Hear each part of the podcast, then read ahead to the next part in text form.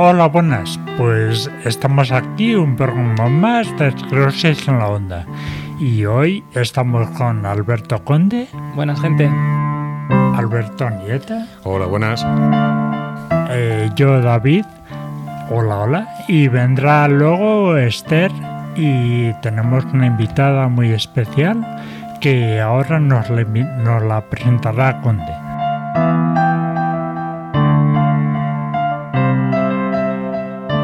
Bueno, pues hoy contamos con la presencia, la maravillosa presencia de María José Neri, experta en esclerosis múltiple.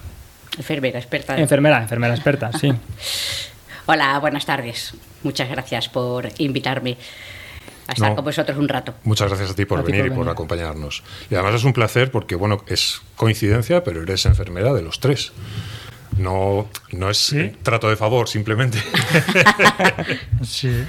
Es una mera coincidencia. Pero bueno, yo estoy muy contento de que, de que nos visite hoy María José, porque es una persona eh, a la que le tengo un especial cariño. Es una persona que es, me parece que es muy importante dentro de él, eh, la unidad de esclerosis múltiple de Valladolid, del clínico porque, bueno, aparte de su valía profesional, que es una cosa que todos conocemos del día a día, y no solo nosotros, porque, por ejemplo, María José eh, tiene un premio. En 2021 eh, le dieron un premio de SEDENE, de la Sociedad Española de Enfermería Neurológica. Hola, ¿cómo te has enterado?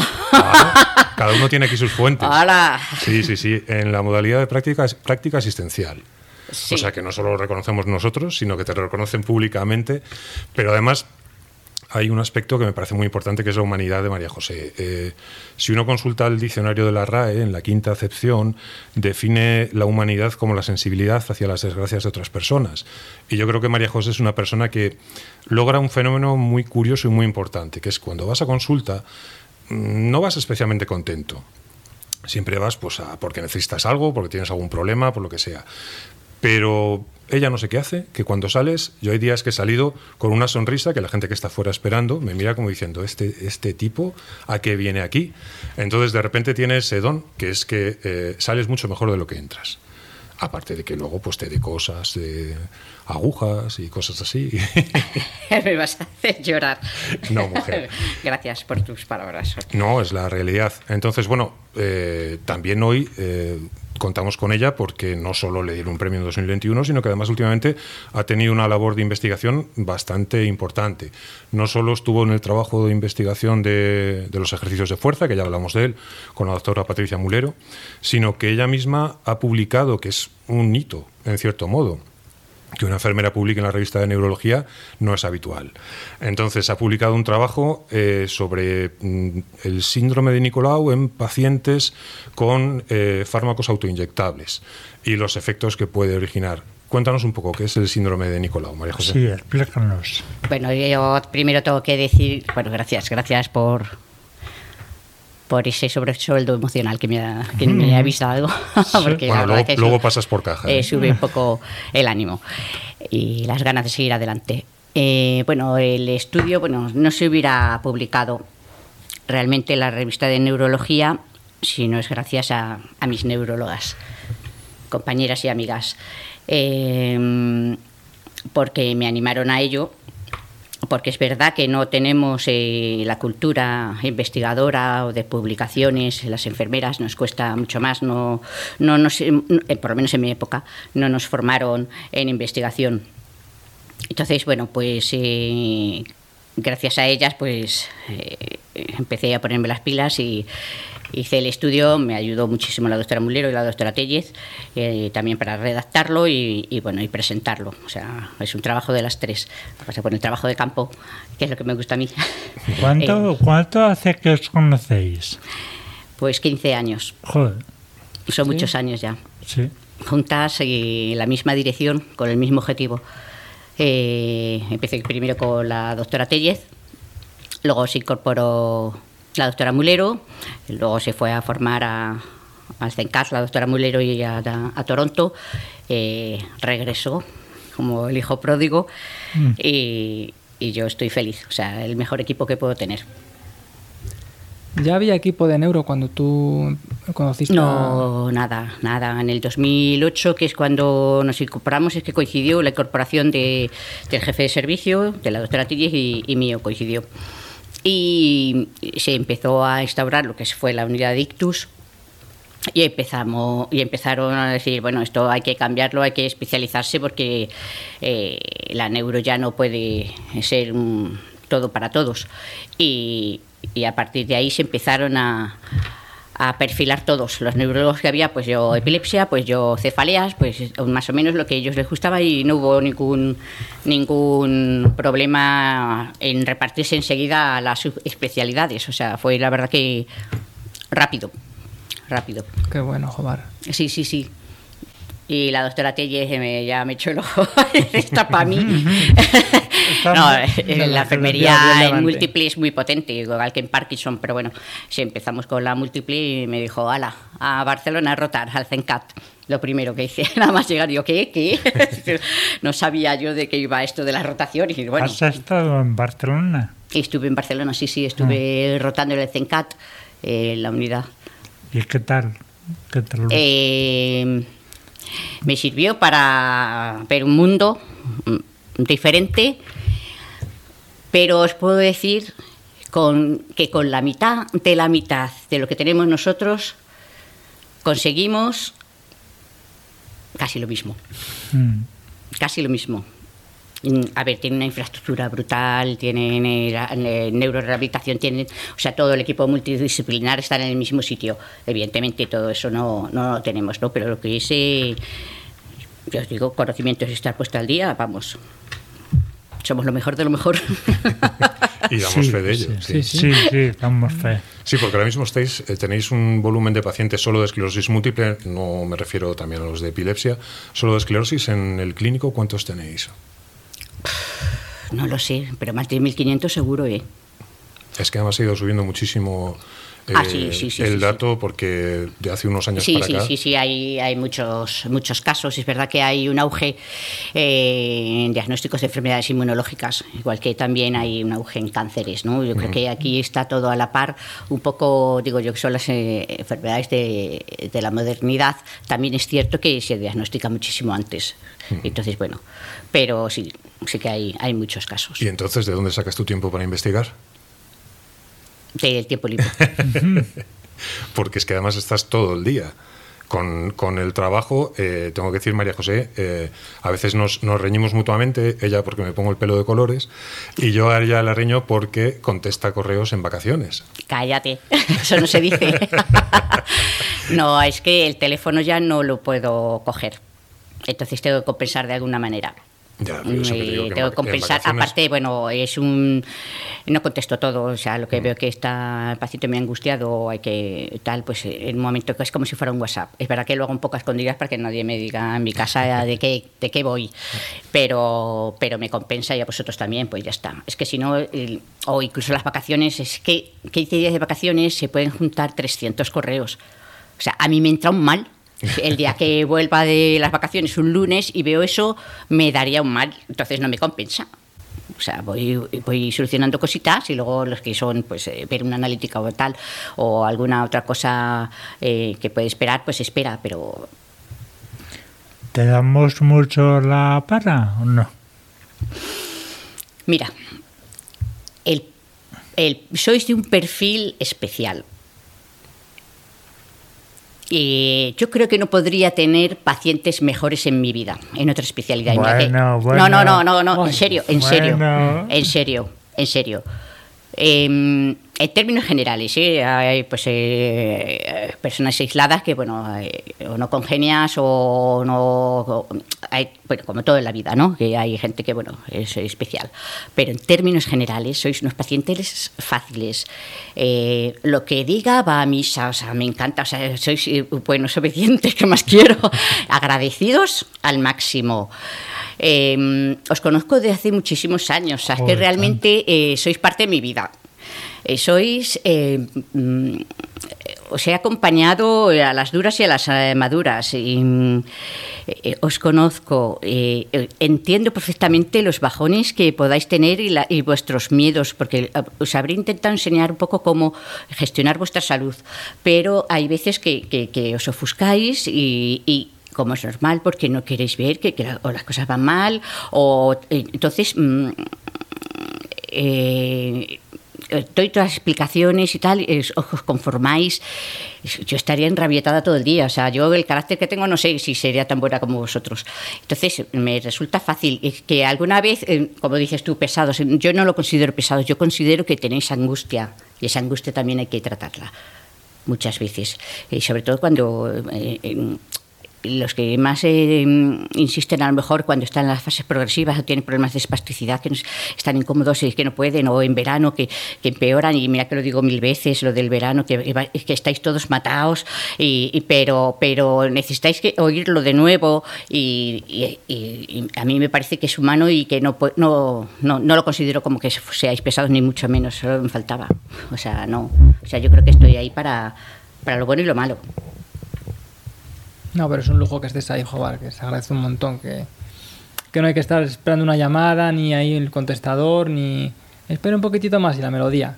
Es mandarte un correo y en cuanto tienes un hueco lo contestas. Sí. Eso no está pagado. No, incluso alguna vez lo digo, oye, eh, ponerme llámame y llamo. O sea, yo llamar y eso, porque hay veces necesitáis oírme, no leerme que yo también lo entiendo, eh, necesito mm, un, paciente, la, tu, contundencia, tu voz contundente, necesito oírla, porque me queda, me tranquilizas mucho. Bueno, pues si necesitáis mi contundencia y, tal, pues nada, os llamo y, y ya está. O sea, mm, a mí lo que me fastidia es que se sufra en esta vida gratuitamente de más. Si hay cosas que se pueden resolver con una llamada, eh, yo, yo soy de las que, que, a sufrir se viene a sufrir lo menos posible, jolín.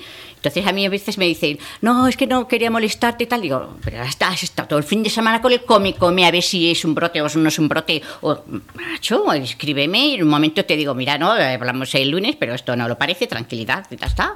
Pero sufrir tres días por no mandar un, un mensaje, si puedo contestar bien y si no también, o sea... Porque de eso además eh, vamos a hablar. Eh, tú, por ejemplo, estás atendiendo más del 90% de las consultas telemáticas a la unidad de esclerosis ¿Cómo sabes ese porcentaje? Yo tengo mis fuentes, María José. más del 90, sí, sí, la mayoría. Sí, con lo cual tú atiendes a la mayoría de llamadas, correos y eres una parte importante a la hora de, por ejemplo, cuando un paciente tiene un brote, un pseudo brote, Tú eres la persona a la que puede dirigirse con bastante inmediatez y comentarle lo que nota y tú le dices, mira, haz esto, no hagas esto y eso en la mayoría de los casos supone no tener que acabar en urgencias. Claro, no, no, eso es el, eh, realmente el, lo más tangible eh, de las consultas telemáticas o de la consulta demanda porque al fin y al cabo es una consulta demanda, lo más tangible efectivamente es la disminución de las visitas a urgencias. O sea, es desde el minuto cero al paciente recién diagnosticado, cuando se explica eh, lo que es un brote, un pseudobrote, es que no hay nada urgente en la múltiple, nada, nada urgente. Y ese es un mensaje que hay que transmitir siempre. A ver, que si te da un dolor el corazón, macho, pues vete eh, a urgencia porque eso es un infarto. Eh, pero lo que eh, hay que transmitir es que no hay nada urgente y aparte, bueno, que muchas cosas se solucionan de manera ambulatoria, la mayoría. O sea, que es que realmente no... Entonces, pero es que es necesario. O sea, en las, en las patologías neurológicas, si no hay una consulta de demanda, no hay consulta. O sea, porque mm, lo de cada tres meses, la cada seis meses, las revisiones, vale, sí. Pero realmente el paciente neurológico eh, tiene el problema cuando lo tiene. Entonces tienes que dar respuesta, porque no es un paciente que tienes que controlar la tensión cada X no sé. A mí esa cuestión que has comentado me parece muy importante y a mí personalmente eso me, no me ha salvado, ¿no? pero me reconforta el pensar que, que no hay nada urgente, que no es de un día para otro las cosas. que Sí, pero la teoría es que no hay nada urgente, pero la angustia es urgente. Hombre, ya, La angustia que genera al paciente eh, bueno, por lo menos a mí me agobia. O sea, no es que me parezca claro, porque dicen, es que hay que discernir lo que es urgente, lo que es importante de lo que es. Ya, pero para mí la angustia del paciente es urgente. No me gusta que se, lo que he dicho antes, que se sufra gratuitamente de más, que estoy varios días ahí con el come-come y, y, tristes y, que dices, esto va a ser el final. No, entonces hay que tratar también la angustia del paciente y eso a mí me, mm. me urge, me agobia mucho incluso del entorno, porque a veces nosotros lo podemos tener asumido, que no es una situación, eh, no, es raro que te veas en una situación de urgencia, pero hay muchas veces que eh, el entorno es el que te ve frágil, te ve como cuidado, no vayas solo a, a ver si te va a pasar, a ver si... Y a veces es peor, porque nosotros parece que lo tenemos más, es mi opinión, ¿eh? parece que lo tenemos más mentalizado el que no, no somos personas que eh, vayamos a tener, un, no sé, nos vayamos a desmayar por la calle, o vayamos a tener algo así.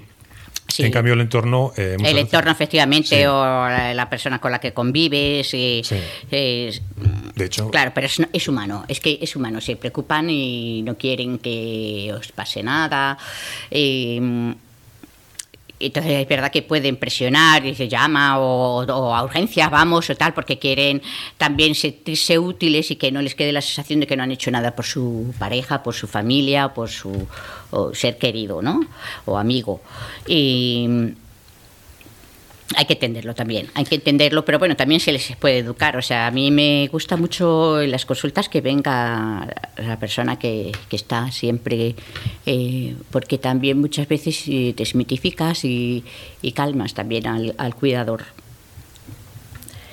Mm. Hombre, nosotros, por ejemplo, de los 3 o 4 millones de oyentes que tenemos, más o menos, números redondos, eh, pues hay muchos afectados y mucha gente del entorno de, afectados, pero, por ejemplo, eh, tú, según tus estudios, de los casos de brotes o pseudobrotes, tan solo un 2% han tenido que acabar en urgencias.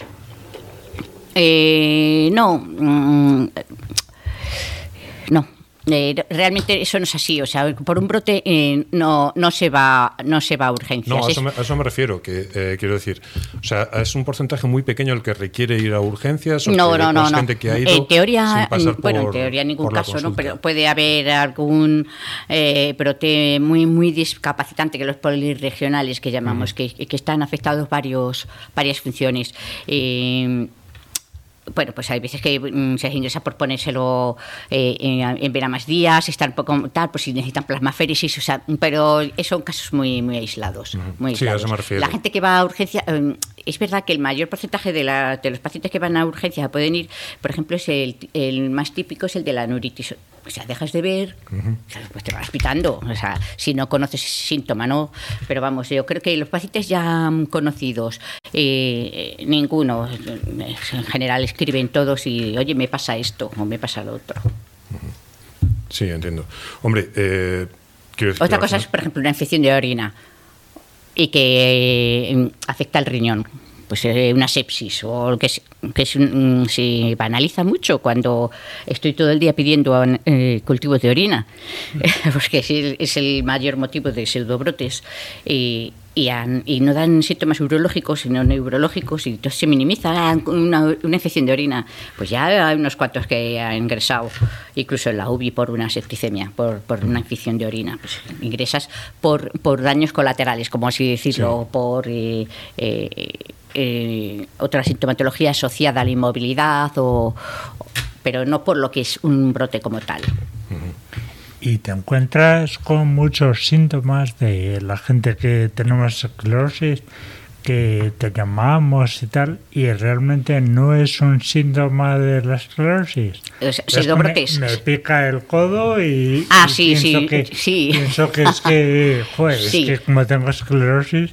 claro, y además es que eh, es verdad que algunas veces en, atención primaria enseguida dicen, ah, no, consulta neurología, consulta neurología. Eh, pero bueno, los médicos de atención primaria suelen ser muy, muy colaboradores, pero es verdad que a veces eh, si no lo conocen bien, es normal, puedan achacarlo eso, pero muchas veces digo, a ver, lo mecánico no es neurológico. O sea, si se te pasa en reposo o te, o te levantas con una sintomatología y luego a lo largo del día se te va pasando, normalmente pues eh, o se te hinchan las piernas, o sea, eso es vascular o es de, retención de líquidos, o la, mayoría de las veces es otro tipo de cosas, ¿no? Y, y, claro, a veces que, que esperan y, lo consultan tarde y digo, a ver, que esto es de, vascular, es que esto te lo tienes que mirar, a ver si vas a tener un tromboembolismo o alguna cosa, o sea, que cosas que, que pueden ser serias y no son de, pero sí, sí, sobre, eh, sobre todo pseudobrotes, eh, mucho, la sintomatología es muy variopinta, muy variopinta. Suelen ser síntomas ya conocidos que se acentúan eh, hormigueos o, cuando en verano, pues eso, lo de la fatiga, que hay veces que es extrema y piensan que es un brote, también la fatiga no, no es un síntoma de brote. Entiendo. Y de todas formas, con el tema de, de la enfermería, claro, la ventaja que, que tiene este tipo de unidad, por ejemplo, es el, eh, la atención continuada, el seguimiento al paciente, tanto para eh, brotes, pseudobrotes, como por ejemplo efectos secundarios de los tratamientos. Es decir, una de las ventajas que tenemos es que siempre podemos contar contigo a la hora de pues eh, desde los moratones de los pinchazos hasta las cefaleas, hasta... Sí, sí, sí, o sea, realmente es verdad que eh, además cada vez eh, la mayor carga es el, el, plan de minimización de riesgos que se llama, que es hacer el seguimiento de los fármacos, controlar las analíticas y adelantarte a las posibles complicaciones. Entonces, todos los fármacos, todos tienen pegas, todos. Damos fe de ello. Todos. ¿eh? Unos requieren analíticas mensuales, otros eh, analíticas cada tres meses. El momento que ves una alteración, tienes que actuar o, hay protocolos establecidos eh, o incluso decir, no, deja de tomarlo ya.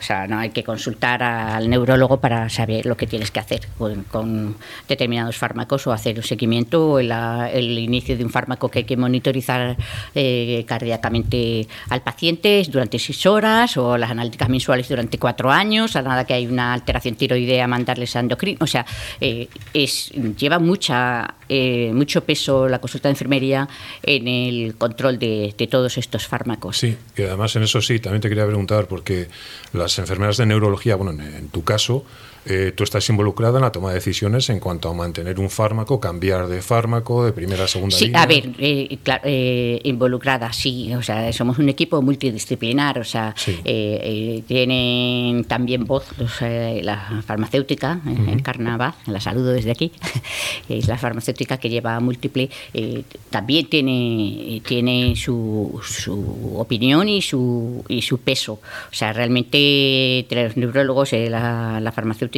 y, la, enfermera.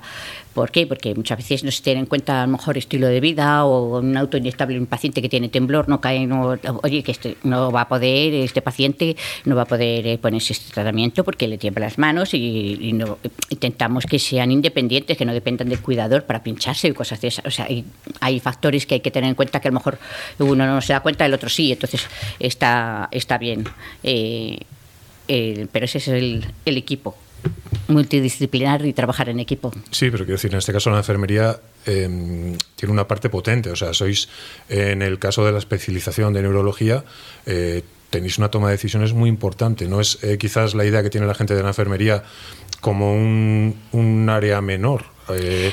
Claro, no, bueno, eso yo creo que ya pasa un poco a la historia, pero es verdad y que a lo mejor lo que no están acostumbrados la población en general es a las enfermeras a mí me gusta um, autodenominarme de práctica avanzada, o sea, son, mm, porque la especialidad no existe, o sea, existe vía EIR y son cuatro, ¿no? Psiquiatría, familia, bueno. Entonces, eh, estamos luchando para intentar eh, que seamos eso, de práctica avanzada. Somos enfermeras expertas eh, que tenemos nuevas competencias, ¿vale? Que mm, damos respuesta al, a las carencias que hay sanitarias y que no puede abarcar un, médico. O sea, es, que es, es, fundamental el trabajo en equipo. Entonces, son mm, áreas diferentes. O sea, nosotros eh, nos eh, encargamos de cuidar, ¿vale? En toda su dimensión. Entonces, el cuidar también con tratamientos, el cuidar en la esfera social, en la esfera psicológica y en la esfera física. O sea, vemos al paciente como un, un, un, ente, iba a decir, no sé si es correcto, pero bueno, como un ser, eh, bueno, eh, biopsicosocial y los médicos pues son más centrados en la pero aunque luego mm, cada uno ya tiene em, la forma de ser o lo que sea que tiene en cuenta pero en términos generales todos digamos los patrones de salud eh, completos en la visión global la tiene la enfermera. Eh, pero eh, ni es más importante ni menos o sea es, es absolutamente complementario necesario y, y, y ya está. Y bueno pues nos tiene, que, nos tiene que poner en valor. O sea, realmente yo creo que a raíz de la pandemia se puso un poco más en valor ya la enfermería. pero bueno, la enfermería ya, los, los tipos que corren ya va por otras eh, direcciones de, especializaciones, de, asumir nuevas competencias, porque además el sistema sanitario está completamente agotado. O sea, agotado y es inviable. Entonces eh, eh, hay que, hay que renovarse o morir. Vale. En la enfermería estamos en eso, en, la renovación. Por supuesto que, que, la enfermería no es lo que era. Tiene mucha más fuerza, mucho más valor pero aún así, en tu trabajo del día a día, ¿te sientes infravalorada? Para nada. Bueno, ya me conocéis. O sea, el perfil que tengo es demasiado peleona. demasiado peleona. O sea, mm, yo me lo he currado. Y el reconocimiento absoluto y que no somos, eh, que, ya no vale la enfermera para todo. O sea, sí que es verdad que tiene que haber enfermeras generalistas, ¿no? Eh, que están sobre todo en, plantas de hospitalización y, curran muchísimo. O sea, yo creo que es lo más. Pero, pero bueno, hay que, hay que actualizarse y hay que eh, especializarse, digan lo que digan nosotros, es imposible. Nosotros como usuarios, quiero decir, yo por ejemplo, la, la unidad de esclerosis del clínico, como usuarios yo creo que tiene un funcionamiento estupendo. Es decir, que nosotros podamos recurrir a vosotras, eh, en concreto a ti, ante un brote, un pseudo brote o cualquier incidente o cualquier duda que nos surja, que es, lo más fácil tener dudas de todo, por lo que comentas, porque al principio lo que decía David, te pica el codo y dices, ¿qué será esto, Dios mío? Entonces me parece muy necesario. Y luego una labor también que haces tú, que es eh, una labor de formación, entre comillas, por decirlo así, o sea, de tanto a los pacientes como al entorno, en cuanto a un modo de vida saludable, en cuanto a ejercicio, en cuanto a dieta, descanso, o sea, tú eres la persona que más inmediatamente. Sí, sí, a ver, lo que decía antes, la enfermera mm. realmente tiene que aparcar todos los ámbitos de la vida del paciente, ¿vale? Este, eh, la valoración y la evaluación de, enfermería de la enfermera es una evaluación continua, desde el inicio del, del, diagnóstico durante el tratamiento, los cambios de tratamiento, cuando ya no hay tratamiento, eh, los, eh, las decisiones vitales de, embarazo, de, decisiones eh, que necesite el paciente, absolutamente todo tenemos que, intentar, a ver, no abarcamos a todo, o sea, las cosas como son, no abarcamos a todo, pero tenemos que ver, el paciente no es solo una múltiple, no es solo una lesión en el cerebro o no es solo una cojera el paciente es, un mundo, un mundo que, que, al final em, es verdad que nosotros podemos poner el tratamiento tal, pero el paciente tiene que tomar las riendas de su vida. Tiene que tomar las riendas de su vida y el paciente tiene y debe añadir lo que hay que añadir. O sea, solo el tratamiento es la pata de una mesa. Solo el tratamiento, ¿vale? La mesa tiene cuatro patas, el tratamiento es una pata, el sueño y el descanso nocturno es otra, la alimentación es otra y el deporte es otra. O sea, hay tres patas de la mesa que dependen del paciente. Entonces, muchas veces digo, vale, sí, que sí, que yo me encargo de que no te siente mal y que no tal, ya. ¿Y tú qué vas a hacer? O sea, a veces me dice que soy dura, cuando al principio no, intento no serlo, ¿eh? cuando hay que empezar a ayudarles a este al diagnóstico pero ya una vez que ya voy conociendo a los pacientes ya empiezo a dar caña. A ver, ¿qué vas a hacer tú? Porque la vida no es solo una pastilla o no es una inyección hay que poner de su parte, o sea, tienes que llevar un estilo de vida que es fundamental. En la múltiple el deporte es fundamental, como ya lo dijo la doctora Mulero el, otro día. O sea, que es que el, ejercicio de fuerza es fundamental. Ya sé que estás tirado, pero es que empieza a hacer ejercicio de fuerza que además es que pasa a ver el efecto inmediato. No hay nada para la fatiga, ni amantadine ni, ni iba a decir ni leches. No, o sea, hay, las pastillas no sirven para nada en la fatiga. A, mí es que me ha ido bien, vale, pues sí, pues igual que la vitamina, cuando te la tomas, pues a mí es que me viene fenomenal, vale, pero no hay nada demostrado. Y de, hecho, la mayoría no toman nada para la fatiga porque no hay nada, solo el ejercicio de fuerza. Eh, pues hay que ir al gimnasio, pues hay que ir al gimnasio, macho. O sea, eh, no, es que no puedo porque es que el trabajo. No, vamos a ver, que es tu vida y es. Eh, tienes que, que hacer el ejercicio físico. Pues luego no vengas a decir que tienes fatiga, o sea, pruébalo y, hasta que se convencen. Cuesta mucho, ¿eh? El tema del ejercicio físico cuesta mucho. Yo de eso doy fe porque desde que la entrevista a la doctora Mulero, pues hago sentadillas. Me agarro así y me siento en la silla, pero me siento. Y al principio hacía 10, 15, pero es que llegué el otro día a 70. ¿Qué dices? Sí.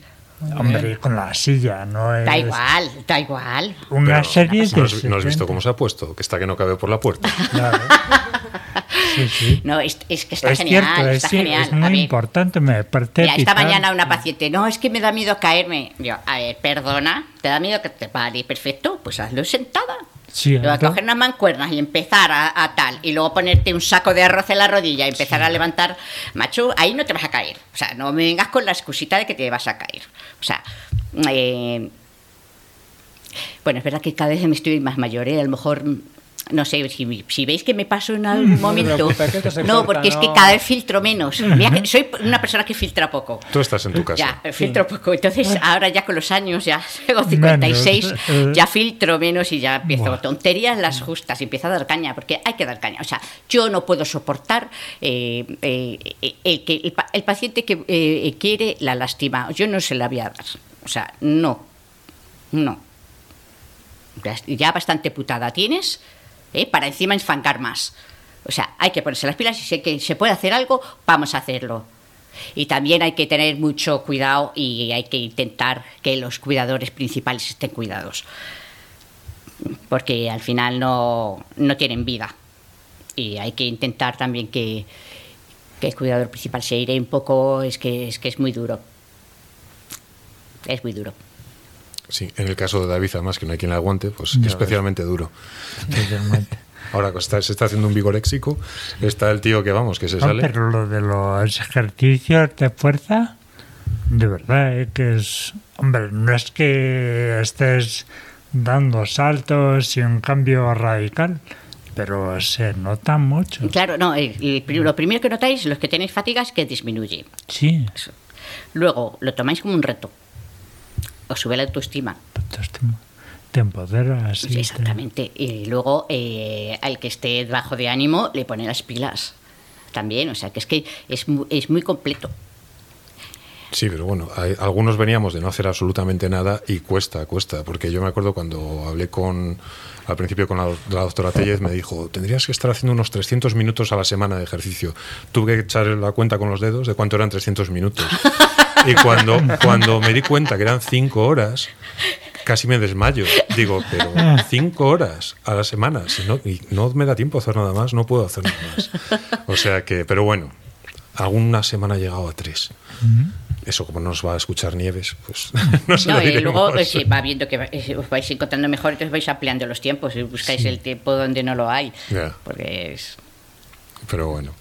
Eh, y bueno, también lo de lo que estábamos hablando de tu estudio, que eso que no se nos debe olvidar. Ah, bueno. Que ahora eres una persona que. la- Sí, sí, porque al final yo lo pensaba, digo, caray, yo ahora cuando, ¿cómo voy? ¿Con qué cuerpo voy a la consulta de María José? Y le digo, María José, dame agujas que se me han acabado.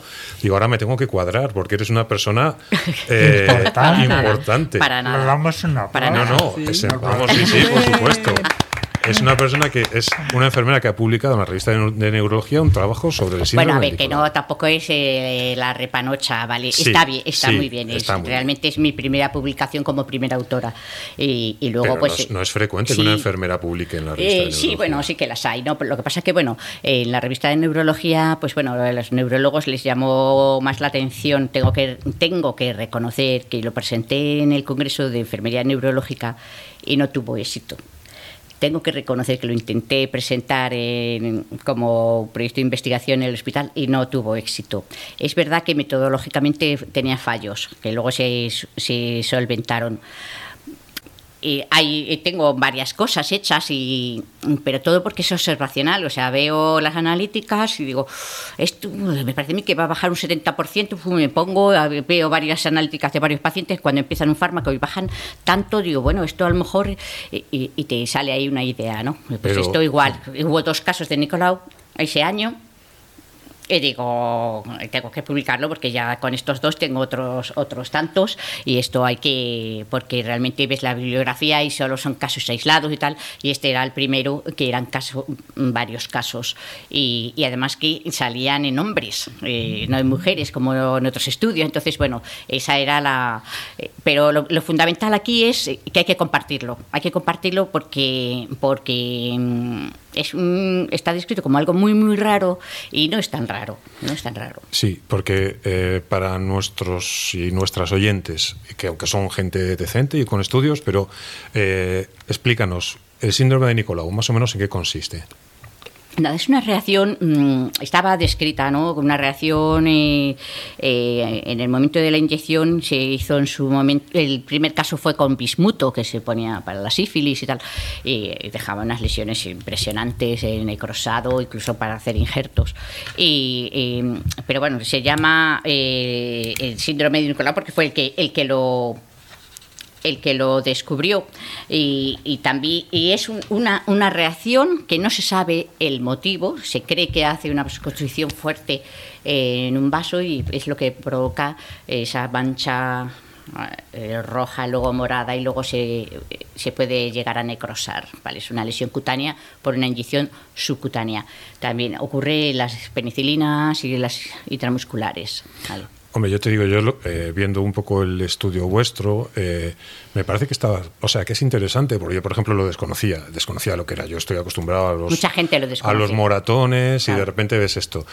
Pero me parece que primero es un estudio muy amplio porque abarca un periodo muy grande de tiempo con un número de pacientes muy amplio. O sea, hablamos retrospectivo, de 2010 a 2022, hablamos de 400 y pico pacientes, puede ser, y, y bueno, exponéis los resultados y aventuráis más o menos un eso, un poco cuál puede ser el motivo de que esto ocurra.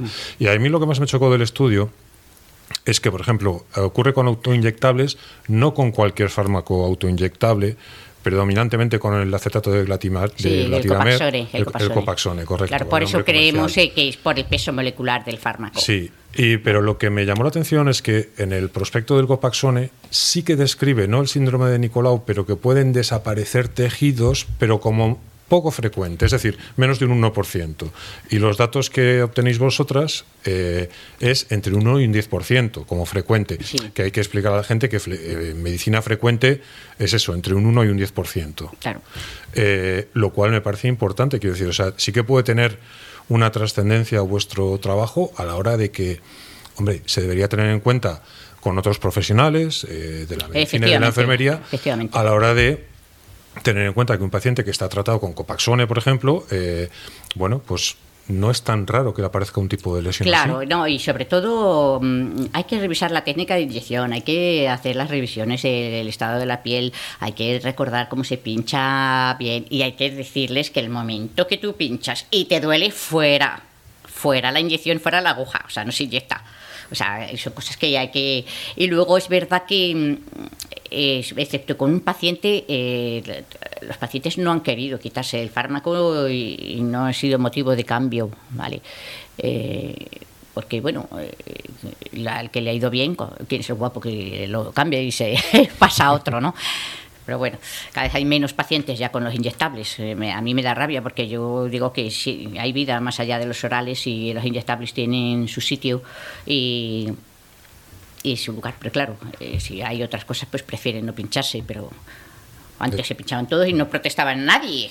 Y ahora todo el mundo ahí se han vuelto blandiblues. No, hombre, o sea, que, que si eh, un inyectable es una buena opción, ¿por qué no? Ya está, es verdad que, bueno, pues cuando ya te artes o se estropea la piel, pues se cambia. Pero yo creo que tiene su, siguen teniendo su sitio como tratamiento de primera línea. Has dicho una cosa que es muy interesante, que es... Eh, tanto, por ejemplo, el Copaxone, que es eh, tanto subcutáneo como intramuscular, creo. No, no, no, solo, subcutáneo. Solo subcutáneo, vale.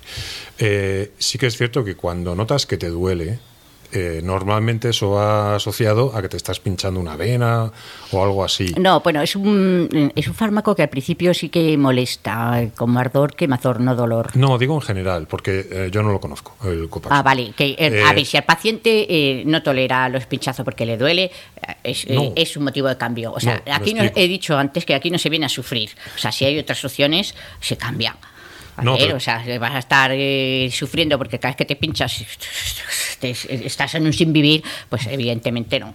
Eh, es un motivo de cambio porque aquí lo importante no es solo el fármaco, es tu calidad de vida del resto de, del día. O sea, y ya está. Si esto te, te, da el mal humor una hora antes que te pinchar, sacas la, la, jeringa de la nevera y vas a tirarla a la pared porque dices no puedo con esto, pues vamos, está clarísimo. Digo, doctoras, hay que cambiarle.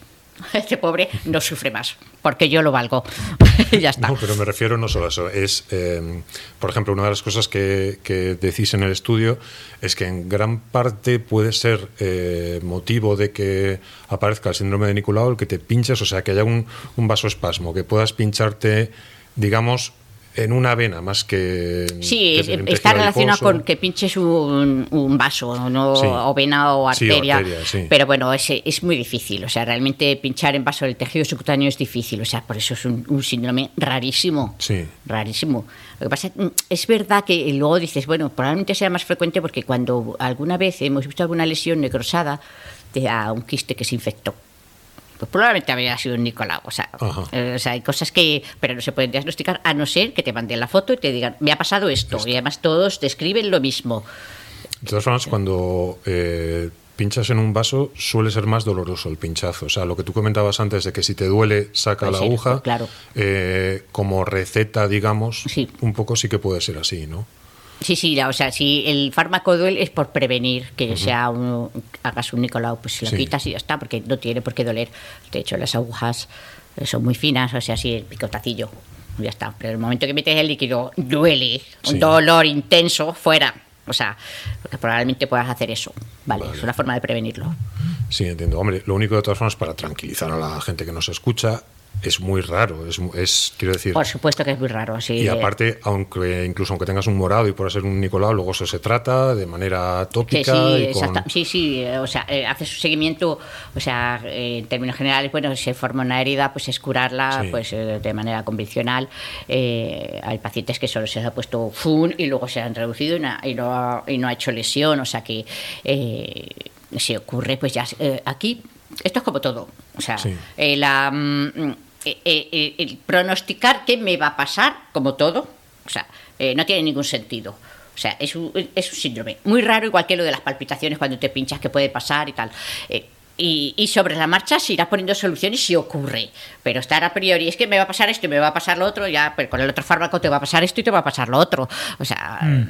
hay que informar al paciente, puede ocurrir esto, es muy raro, pero sobre la marcha, si te pasa algo, tienes alguna duda o tienes una lesión, me mandas una foto, lo vemos y ya está, no, sin, sin dramas, porque todos los fármacos tienen su pega. Todos.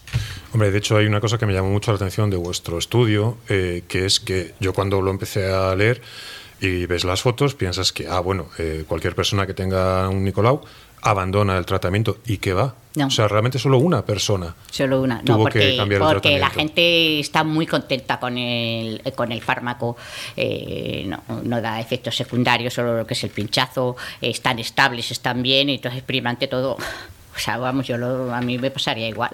Sí, y hablamos de una persona de cientos de, pacientes, o sea, entre cientos de pacientes, una persona que tuvo que cambiar el tratamiento, con lo cual... No, no, eh, no la N de los pacientes con... Eh, no, los, los, 300... No, pero me refiero... No, de, El, cómputo general de los pacientes que están con inyectables. Eso a eso me refiero, sí, que de, todos los pacientes que están con inyectables... Pero solo esto solo ocurre con el acetato de gratirámero. Eh, solo a uno hubo... Mm, uno de, no sé cuántos eran, 40, sí. 50 pacientes. Entonces, quiero decir, es un porcentaje muy bajo realmente. Es bajo, ya está, es bajo. Bien, con lo cual. Bueno, Pero es, pues muy, es muy raro. Hay enfermeras, compañeras mías que nos comentamos los casos, los de toda España me refiero. Eh, no lo han visto nunca. bueno, o sea que. Bueno, pues que no sé o yo soy gafe o, o estoy todo el día mirando más de la cuenta. No, pero está bien. Yo tengo que decir que a mí me pareció muy interesante. Yo cuando lo estuve leyendo, sin tener ni idea ni me dedico a nada de esto, pero eh, me pareció que estaba muy bien porque es, es muy ilustrativo de, bueno, una realidad que ahí está y que está bien conocerlo. Quiero decir, me parece que, que, bueno, estaba muy bien, con lo cual, felicitaciones. Muchas gracias. Muchas gracias. ¿Y cómo ves usted desde tu práctica hoy por hoy la esclerosis múltiple. Quiero decir, cómo ver los tratamientos que hay. hacen efectos beneficiosos? ¿No Vale. lo hacen? Buena pregunta. Eh, yo me incorporé la múltiple el 2008, ¿vale? Llevo 15 años. El de 2008 estaban los inyectables y poco más. Eh, realmente, es decir, no sé si suena bien o mal, pero es- corren buenos tiempos. Porque se está viendo que los, los fármacos funcionan. ¿Qué ocurre? Que dices que te da rabia porque muchos han llegado tarde. Muchos han llegado tarde. Luego es verdad que hay un porcentaje que pongas lo que pongas, eh, van mal. O sea, eh, esto es como, yo qué sé, mm, eh, algún cáncer que tiene buen pronóstico, pero hay siempre alguno que, que le, le va mal. Le va mal por lo que se ha puesto igual la, múltiple. Es verdad que hay un porcentaje que pongas lo que pongas, van mal.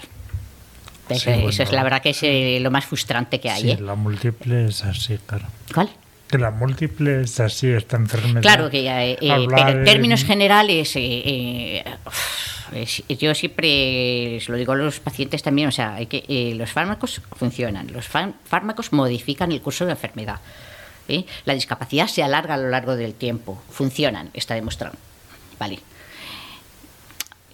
Que lo bueno también, que este no funciona, hay que dar un margen de confianza, hay que esperar unos meses, a ver si, a- si no se retira, y, pero lo bueno es que siempre va a haber un plan B y un plan C, en términos generales hablo. Sí. Vale, ya- ya en las progresivas, eh, evidentemente, hay, hay menos cosas, muchas menos cosas. Entonces, mm, y, y luego busca solo que, que frenar la progresión, o sea que es que ya es eh, eh, ya unos objetivos eh, ya más pobres, ¿no? por lo menos para mí, porque me encantaría que, que hubiera Fueran algo, Mm. eh, Claro. no que frenara, sino que regenerara. Claro. Pero, pero sí, funcionan, funcionan y, y es una patología muy frecuente en nuestro medio, muy impactante porque ocurre gente muy joven, o debutan de 20 a 40 años, el triple, cuádruple, quintuple ya casi de mujeres que de hombres, eh, y entonces se invierte pasta. Esto no es más que investigar y, y- y dinero. Entonces, eh, pues hay muchos laboratorios que apuestan por la múltiple, es un- da mucho dinero, y entonces como da dinero se investiga, y como se investiga salen fármacos. Claro, Sí, de hecho nos lo decía Patricia, que la suerte es que, que, es, no es una, una enfermedad, del- rara, es del no primer es una mundo. enfermedad rara que No, pero es, es que es del primer mundo. Esa es la, la ventaja, que es una claro. enfermedad que afecta sobre todo a países desarrollados, con lo cual efectivamente se mueve dinero. Bueno, eso no, no, no, no tengo yo esos datos eh, bien claros. Es un poco más eh, el Ecuador, ¿no? Eh, un poco geográfico, más que de, de países desarrollados. No sé si eh, cómo estará esa estadística. No lo sé, ¿eh? no lo sé, pero mm, tengo mis dudas de que sea de países ricos. Tengo mis dudas. Fíjate que nos decía Patricia que el país mm, con más enfermos es Canadá. Y, y afecta sobre todo a Europa, yo por lo que he leído por ahí, sobre todo Europa, Estados Unidos. Entonces al final es La donde parte están. eh, del Ecuador para Sí, arriba. sí. Sí. entonces es la. eh, Pero eso es geográfico. Sí, donde están los. No, geográfico y, y al Bueno. final también económico, ¿eh? O sea, incluso ambiental, digamos. Pues eso, sí, cuando venga eh, la siguiente, La la, doctora siguiente, Telles, sí, se lo preguntáis venga. a ella, Ah, pues si tiene esos datos, pues, no, no lo tengo claro. Desde aquí te mandamos un saludo, Nieves. Estamos deseando que vengas a vernos. Entonces, sí, eso se lo comentaremos, lo apuntamos y le, y le preguntaremos. Otra cosa que te queríamos eh, decir, ¿cómo veis el tema de la asociación? Eh, como, quiero decir, la Asociación de Esclerosis Múltiple de Valladolid, ¿lo veis como un, digamos, un vehículo complementario a lo que... fundamental. Es fundamental. Porque además cubre eh, bastantes carencias eh, que no cubre la, eh, la pública, ¿no? Es que psicólogo es fundamental, la trabajadora es, que son fundamentales, es que, es que la- el, gimnasio es fundamental, es que, es que cosas que, que no, no, no te dan rehabilitación en, el- en- la seguridad social para crónicos, o sea, ya tienen bastante con rehabilitar el brazo roto y alta, y otro, y otro, y otro, y eso para pacientes crónicos, entonces eh, fundamental y la, la rehabilitación cognitiva, o sea, es que, es que es básico, básico, que eso no lo puede ofertar la Y vosotras sí que a los pacientes le comentáis la posibilidad de, Sí, de asociarse, sí, sí, que existe esclerosis múltiple. Valladolid y un poco el... Sí que es cierto que bueno, con algo muy concreto, sí, o para psicóloga o para Silvia, algo, un problema laboral, alguna cosa, pero los pacientes recién diagnosticados que están hundidos en la miseria, eh, a mí no se me ocurre hablar de, asociaciones y de, mm. o sea, primero que hay que eh, el objetivo para mí eh, es que pase el duelo es un duelo, como la muerte de un ser querido. O sea, el diagnóstico es un mazazo y tienes que pasar el duelo. O sea, primero es eh, la negación, lo que se han equivocado, esta resonancia no es mía, esto será de otro, eh, luego la ira, y luego la tristeza y luego la aceptación, ¿no? Lo típico de lo que son las etapas de duelo.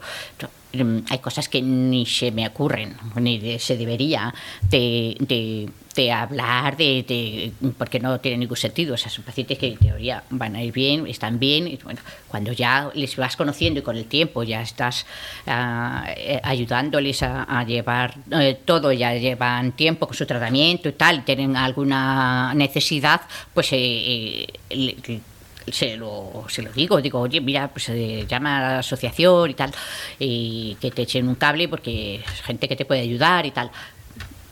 Sí. Mm, perfecto. ¿Alguna cosa más, compañeros? Mm, no, queda claro meridianamente la exposición tuya, sí. Muy bien. Bueno, si tenéis alguna duda más o alguna sí, cosa. Quería preguntarte, a ver, ¿qué es eh, Viguera Editoriales? Te he visto por YouTube, Viguera Editoriales. Te he visto por YouTube un vídeo de un minuto en el que hablas de tu estudio. El de Nicolau. Ese sí, sí. ¿Y, ¿Pero qué, es? ¿Un periódico digital o...? No, es, es dentro de la publicación de la revista de neurología, ellos hacen un podcast. Podcast. yo no soy tan moderna para pronunciarlo bien. Entonces, nada, tenía que hacerlo un minuto, que lo grabé 20 veces como la doctora Mulero, de que nos entraba la risa entre el agobio que, que, me pasaba 30 segundos y que no sé qué, digo, venga, otra vez, no, no, quita esta frase porque son... Pues, estuvo bien, nada, y lo cuelgan sin más. No, pues que lo vi, lo en YouTube sale. En YouTube tú te buscas. Sí, te me tenéis alucinada lo puestos que estáis en todo. ¿eh? Es la, fama que te Puedo tener vida privada porque ya. bueno, bueno, hasta lo del premio de la SEDEN, ¿de dónde ha salido eso? Pues, oye. Entre compañeras. Hablé yo con la SEDEN el otro día y comentando. Sí, ya, sí. Bueno, pues. No, es, la fama tuya que te precede. Sí. No, tienes propio, la, la, fama de, de, de, la Sargento Neri sigue ¿eh? vigente. Sí. Hombre. Uno, en vez de la sargento, sargento Neri, decía sargento Oneri, como lo de sargento O'Neill. La sargento O'Neill. A ver, en el fondo, eh, entre mis compañeros, esa fama. No, no digo que me favorezca o me interese, pero sí, porque me molestan menos, que si me tienen miedo. Oye, pues nosotros nada, simplemente agradecerte de verdad que, que, nos hayas acompañado, que hayas venido a charlar un rato con nosotros y bueno, te volveremos a ver en otra ocasión cuando vuelvas a publicar o, o saques No, nuevo, para lo que queráis, si queréis que abordemos alguna cosa aquí, alguna charla o alguna cosa. Muchas gracias. Sí, porque además yo creo que es fundamental la comunicación con tanto, o sea, vosotras, con nosotros y con nuestros oyentes. yo encantada, yo encantada. Genial. o pues sea, que necesitéis y que este tema, venga, pues ya está. Pues un placer tenerte con nosotros. Muy bueno, eh, yo encantada, me, me, he relajado demasiado, o sea que ah. está fenomenal. Muchísimas gracias. Venga, a vosotros. Bueno, pues os dejamos con la siguiente canción de Conchita y que no se nos olvide agradecer a Fernando Espósito de las GAE y a Alma Martínez y a Fernanda González de Altafonte. Y bueno, y a Conchita también por hacerlo. Muchas gracias a todas. No sé si he hecho bien, pero cuando te miro a los ojos me salen escudos del pecho te quiero morder. No puedo decirte que vaya a ser fácil a veces. Los días se ponen tan tristes que pierdes la fe. Pero hay carreteras que bailan despacio, colores que nunca podrás olvidar. Hay besos eternos que no se terminan y risas que nunca podrás comparar. Miles de animales de todas las formas, amigos que siempre te van a salvar. Un sol y una luna que nunca se olvidan que todo este mundo tiene que girar. Y en medio de todo, yo sé que habrá un día en el que tu mano tendré que soltar. y ya de reojo te intentaré cuidar.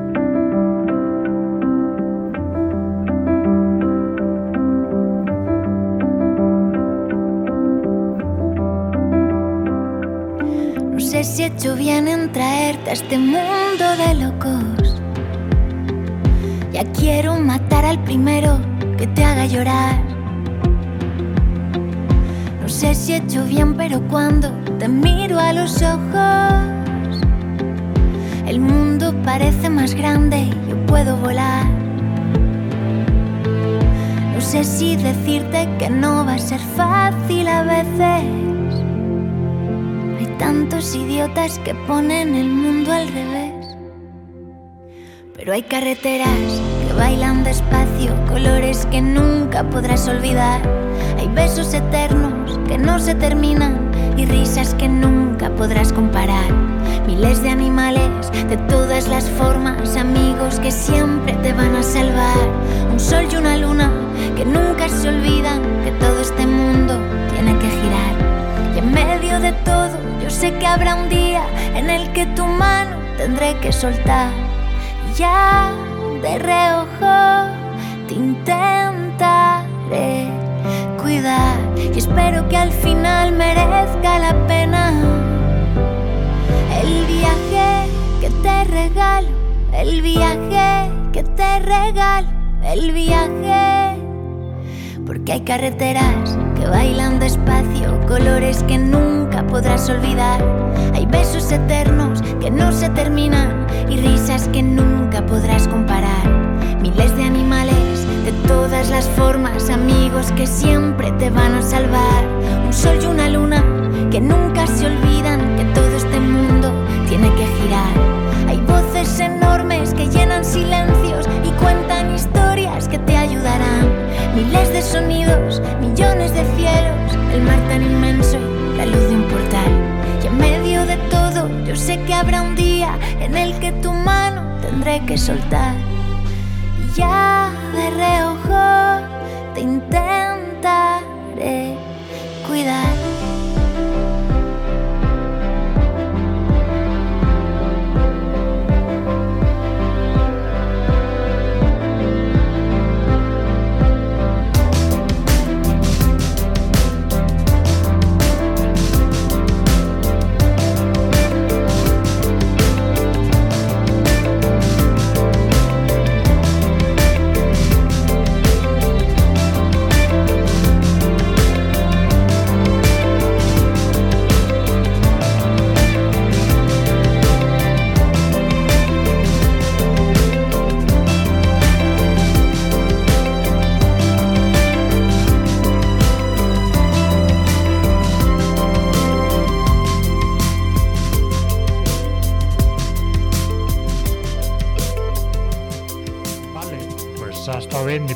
Acabar el programa, Esther nos va a contar todas las actividades que tiene preparado Esclerosis Múltiple Valladolid. Muy bien, pues en este primer trimestre va a empezar la hidroterapia, que está abierto el plazo de inscripción. Comienza el viernes 6 de octubre a las 12 y media. ¿En qué piscina? En la piscina Enar Alonso Pimentel. Esa es la primera actividad que tenemos. Si queréis inscribiros, en el siguiente correo, valladolid.em.carlota.gmail.com o en el teléfono 983 26 04 58 o 605 98 56 25. Vale, ¿qué más, qué más tenemos, Esther? Bueno, pues también tenemos una marcha solidaria que se hará en octubre, no tenemos fecha todavía, y esta marcha no la vamos a hacer, o sea, no, no se organiza desde aquí, desde la asociación. Comentaremos eh, cuando la fecha cuando se organice. Bueno, decir que es a beneficio de la asociación, ¿verdad? Eso es. Y que iremos dando más información a medida que lo vayamos sabiendo y animar a la gente a que participe, que se apunte y también va a haber una fila cero, creo, ¿verdad? Para que la gente el que quiera donar dinero eh, siempre será bienvenido. Más cosas, Esther. Bueno, pues también tenemos algo muy interesante. La Fundación Fundos organiza la exposición Sorolla y el paisaje de su época. La exposición toma como eje principal el hilo conductor a Sorolla, que es el representante de la pintura al aire libre en España. Por medio de 80 obras recorreremos la edad de oro del, del paisajismo español, con autores que deciden en un momento dado salir del taller y pintar al aire libre. EM Valladolid ha organizado una visita guiada para el martes 17 de octubre a las diez y media de la mañana en la sala de exposiciones de la Pasión de Valladolid. Las plazas son limitadas, así que ya sabéis, reservad vuestra plaza enviando un mail a valladolidem.gmail.com o bien un WhatsApp al 605 985 625. Bueno, y decir que la sala de la pasión es totalmente accesible, cuenta con baños adaptados, con lo cual no hay ningún problema a la hora de ir con, muletas, con silla de ruedas, podéis ir. Y que es una cosa muy, muy interesante, una actividad muy interesante. Deja de ver Sálvame o lo que haya ahora y eh, ir a ver la exposición de Sorolla. Podéis ir, aunque no sea el día de la visita de la asociación, pero podéis ir en cualquier momento. ¿Hasta qué día has dicho que está en noviembre? Está hasta el 26 de noviembre. Pues tenéis tiempo de sobra Pues sí, para ir. Iremos seguro. Id, no tenéis excusa para no ir. Tenéis que ir a verla sí o sí. Sí o sí. ¿Tenemos algo más, Esther? o No, de momento no tenemos, por el momento no Pues tenemos nada. más actividades. Vale, pues guay. Esperamos de verdad que el programa os haya gustado y hasta la próxima. Hasta luego, Alberto. Hasta luego, Alberto. Hasta luego. Nieto, Conde, Esther. Hasta luego. Yo y hemos tenido a María José Neri. Así que venga. Y darle, y darle un saludo muy fuerte a Elena, que nos ha estado ayudando hoy. Sí, Y, y queremos mandarle un saludo y un agradecimiento. eso. Gracias. Hasta Gracias, luego. Elena. Y muchas gracias por los comentarios, Lucía Horacio. No olvidéis seguirnos por Spotify, dar me gusta, retuitear, compartir. Y si queréis ponernos en contacto, hacerlo a través del correo de la asociación. Estamos aquí para vosotros.